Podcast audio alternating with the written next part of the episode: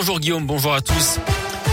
Et à la une, l'attaque ratée d'un fourgon blindé devant la justice. Huit accusés sont jugés à partir de ce lundi devant les assises de Lyon pour ce guet-apens tendu en 2017 à des convoyeurs de Saint-Chamond dans la Loire, Léa Grillet.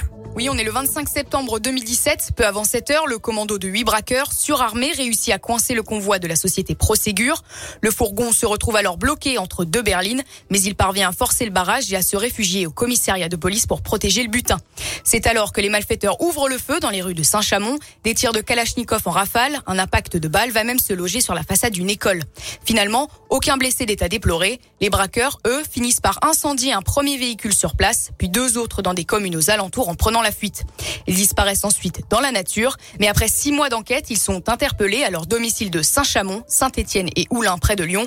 Opération menée par crainte d'une nouvelle attaque selon le progrès. Un véritable arsenal de guerre est alors retrouvé au moment des perquisitions. Merci Léa. Notez que le verdict est attendu vendredi aux assises du Rhône. Dans l'actu également, l'entrée en vigueur aujourd'hui du pass vaccinal qui remplace le pass sanitaire. Le Conseil constitutionnel a donné son feu vert vendredi. Pour ceux qui ont plus de 16 ans, un test négatif ne suffit plus, hein, sauf pour accéder aux établissements et services de santé.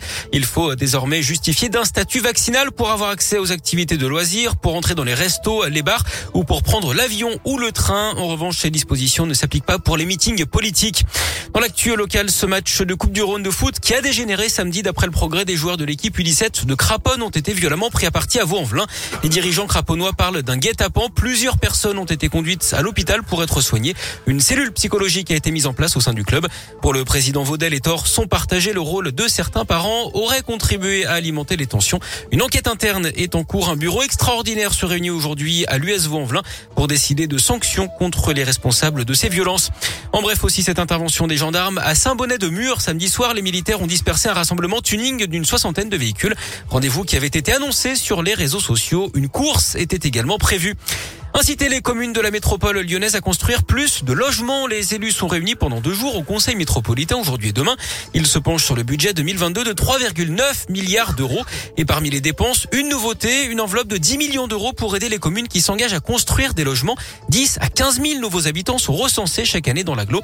Pourtant, de nombreux maires ont bloqué des permis de conduire parce que de nouveaux habitants pour une commune, ce sont des dépenses supplémentaires en matière d'équipement.